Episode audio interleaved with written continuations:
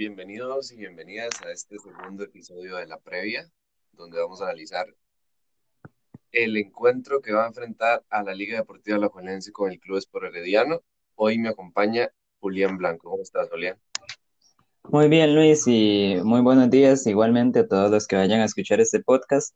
Estamos ya a menos de tres horas para la vuelta de la final. ¿Qué puedes decirnos al respecto, Luis?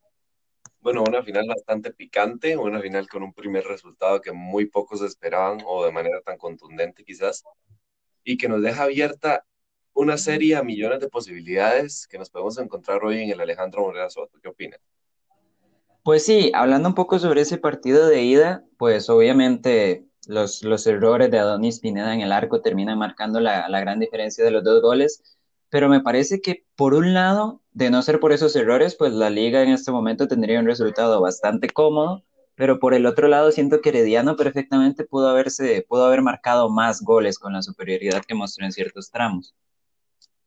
Sí, si bien es cierto, Herediano no jugaba un partido tan completo desde hace mucho tiempo. Creo que en el torneo no se había encontrado con su mejor versión hasta ahora.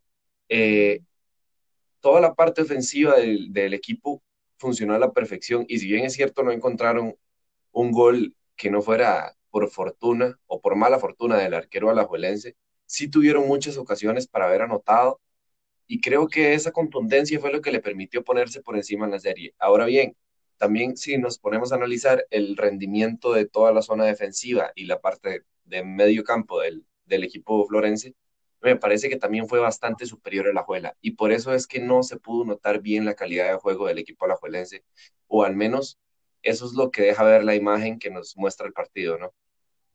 Sí, en realidad hablando sobre esa media cancha, ya habíamos recalcado en, en la previa del, de la ida que iba a ser clave y me parece que el partido de Randall Asofeifa y de Esteban Granados es, es increíble, me parece excepcional, un gran partido por parte de ambos, mucho sacrificio, mucha experiencia y me parece que por el otro lado ni Alex López ni Cubero pudieron como, en ningún momento estuvieron cómodos en realidad.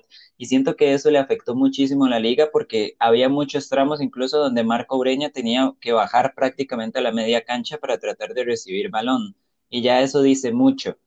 Ahora, sobre la parte defensiva de Herediano, pues ante las bajas de Keiner Brown y de Reyes, me parece bastante interesante el partido de Diego González, el, el joven lateral mexicano, que, que, hizo muy buen encuentro y casi no ha tenido participación en este torneo. Sí, eh, pues la verdad es que la parte defensiva de Heredia se encontró una perfecta forma física, a pesar de no venir siendo la defensa que regularmente utiliza el técnico y me parece que a Heredia nunca le hizo daño el hecho de que no contara con sus centrales titulares. Eh, muy buen desempeño, eh, especialmente de Keishir Fule. Y creo que Esteban Alvarado le dio una seguridad también al arco florense que no se la daba hace mucho. Creo que desde la salida de, de Moreira por ahí. Y me parece que igual la Liga Deportiva Alajuelense no hizo tanto, no por falta de mérito, sino por lo que el Club Sport Herediano no lo dejó hacer.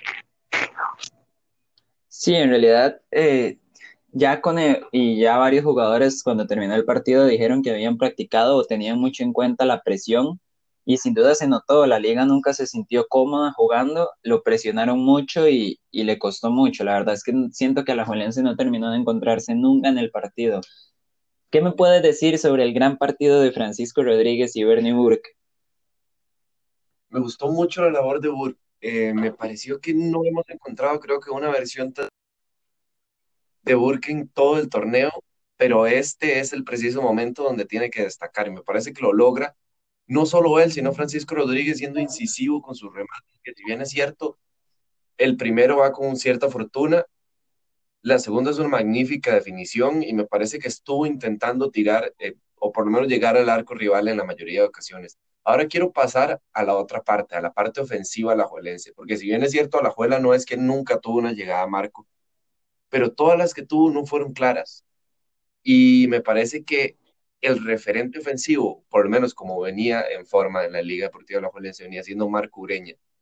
Tuvo dos o tres remates a Marco si bien es cierto, complicados, pero a la hora de tomarlos, creo que ejecutó de muy mala manera.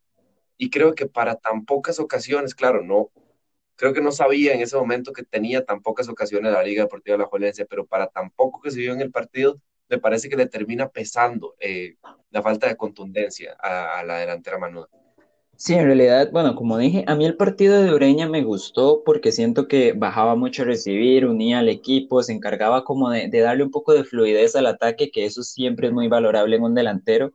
Pero como bien ya dices, me parece que Ureña en, cuanto al remate estuvo bastante mal, bastante, bastante desatinado.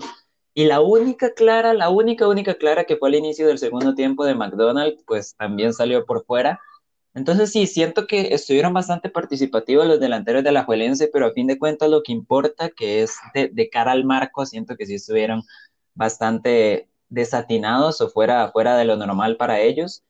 Y también me decepcionó un poco el partido tanto de Lassiter como de Allen Guevara. Siento que no tuvieron prácticamente ningún peso en el juego.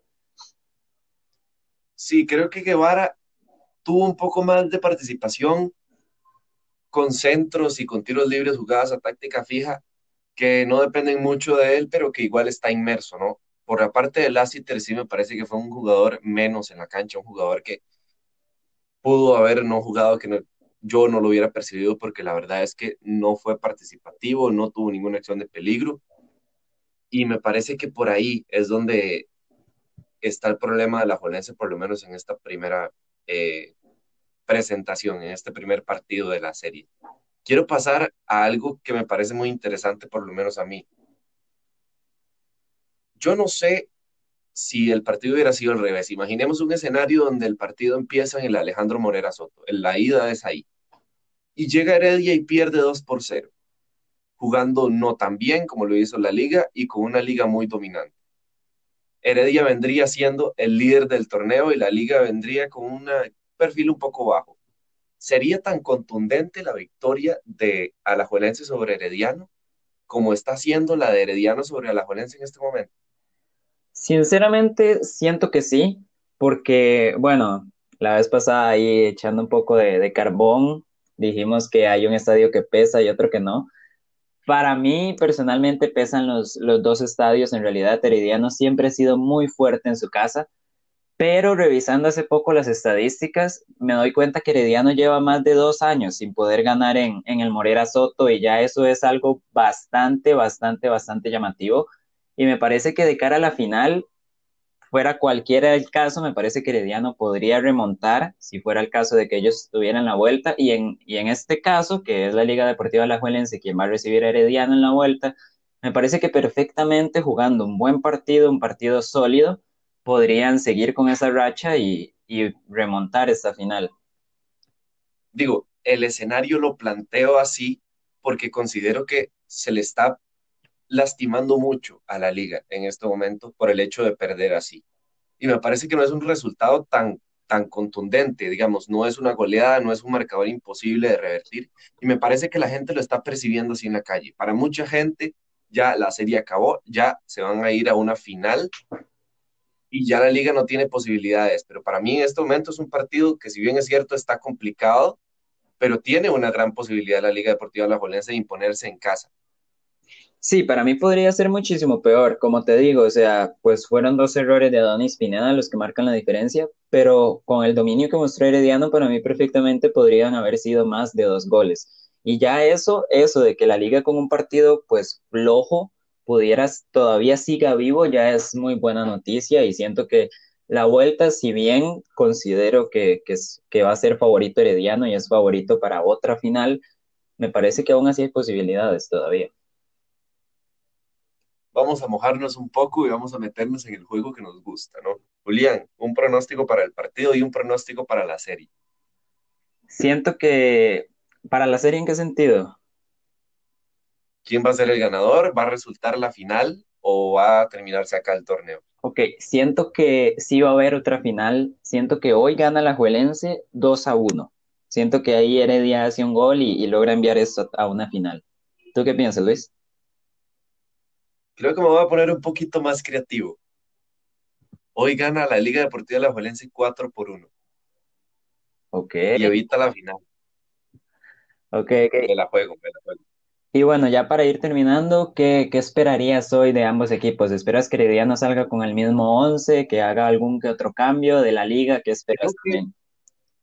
creo que no va a salir con el mismo once Herediano. Y si, si sale, yo creo, desde mi punto de vista, que debería añadir un jugador más en el medio del campo. Podría ser Jelsin Tejeda, que le ofrece una versatilidad un poco mayor, quizá a la que le pueda ofrecer otro jugador. Pero de la Liga Deportiva Alajuelense sí espero mucho más. Herediano, espero que vaya a buscar un gol, espero que no se repliegue, porque eso le puede cobrar una factura muy alta. En caso de que la liga llegue y anote muy rápido, creo que sí, Herediano se repliega, le va a costar mucho salir de donde está, más en el terreno tan difícil que van a visitar. Y de parte de Alajuelense sí espero muchísimo más. Espero que vaya, sea incisivo, que busque de verdad ese campeonato que tanto necesita, que se muestre como el verdadero favorito de la serie y que ya antes del primer tiempo, ya incluso en los primeros 15 minutos, ponga este, las cartas en la mesa y diga, bueno, nosotros venimos a proponer, nosotros venimos a hacer nuestro partido y nuestro juego, y eso va a ser suficiente para que la gente vuelva a creer en nosotros. Sí, bueno, yo, yo siento que Herediano sí va a salir con el mismo 11 porque siguen sin estar Keiner Brown, sin estar Christian Reyes, siento que la defensa se va a mantener, aunque sí me parece bastante importante recalcar que Keisher Fuller todavía es duda después de salir lesionado en el partido anterior, así que tal vez pueda entrar Orlando Galo como titular. Pero fuera de ello siento que va a ser la misma alineación, los mismos jugadores, y por parte de Alajuelense sí puede haber uno que otro cambio, tal vez Kenner Gutiérrez entre como titular, Jonathan Moya siento que ya sea como cambio o como titular va a ser bastante importante en el partido, y sin duda espero que Herediano entre igual, con la misma idea, con la misma presión, la misma forma de, tal vez se pongan a defender el resultado ya más avanzado del juego, y siento que, pues, como ya dices, eh, Alajuelense va a entrar con todo porque si, si la liga marca un gol rápido, ojo que el partido cambia completamente. Sí, la verdad es que la liga eso tiene que salir a hacer, tiene que salir a buscar su oportunidad y apenas se le muestre, aprovecharla de la mejor manera que pueda. Si la liga es escapar o posibilidades hoy, si la liga no concreta en los primeros minutos, se le va a complicar muchísimo anotar luego. Y creo que eso lo tienen muy claro los jugadores. Entonces, a partir de ahí, ¿dónde va a estar la clave para definir el partido de Julián? Siento, y lo voy a decir igual que la, del partido anterior, siento que la clave va a ser el medio campo. Pues bien, si bien es cierto, el medio campo es una parte muy importante, por lo menos lo fue en la serie anterior, me parece que ahora, en caso de que los extremos de la Liga Deportiva de la se lleguen a conectarse a su mejor nivel, puede definirse por ahí el partido. Un Keisher que quizá no llegue en su mejor forma si es titular, puede verse contrarrestado contra un Ariel Lassiter en su mejor versión. Y en caso de que no juegue Keisher, pues puede ser peor incluso para un jugador que viene sin ritmo. Y por la otra parte, Allen Guevara en sus conexiones con Ureña o con Jonathan McDonald puede ser bastante peligroso. La ofensiva de la liga, si llega a conectarse con el medio campo, puede llegar a ser muy peligrosa el día de hoy. Y eso es lo que precisamente tiene que cuidar el Cruz por Heredia. Y bueno, ya, ya son 13 minutos y medio. Yo creo que hasta aquí llegamos con este segundo episodio de la previa. Ya saben, yo considero que va a haber otra final. Luis, que gana la liga contundentemente además. Y bueno, muchas gracias por escuchar el podcast y hasta la próxima. Muchas gracias, Julián. Nos vemos en alguna otra serie que nos parezca interesante comentar y pueden pasarse por el perfil para escuchar el último podcast de la UEFA Champions League. Muchas gracias.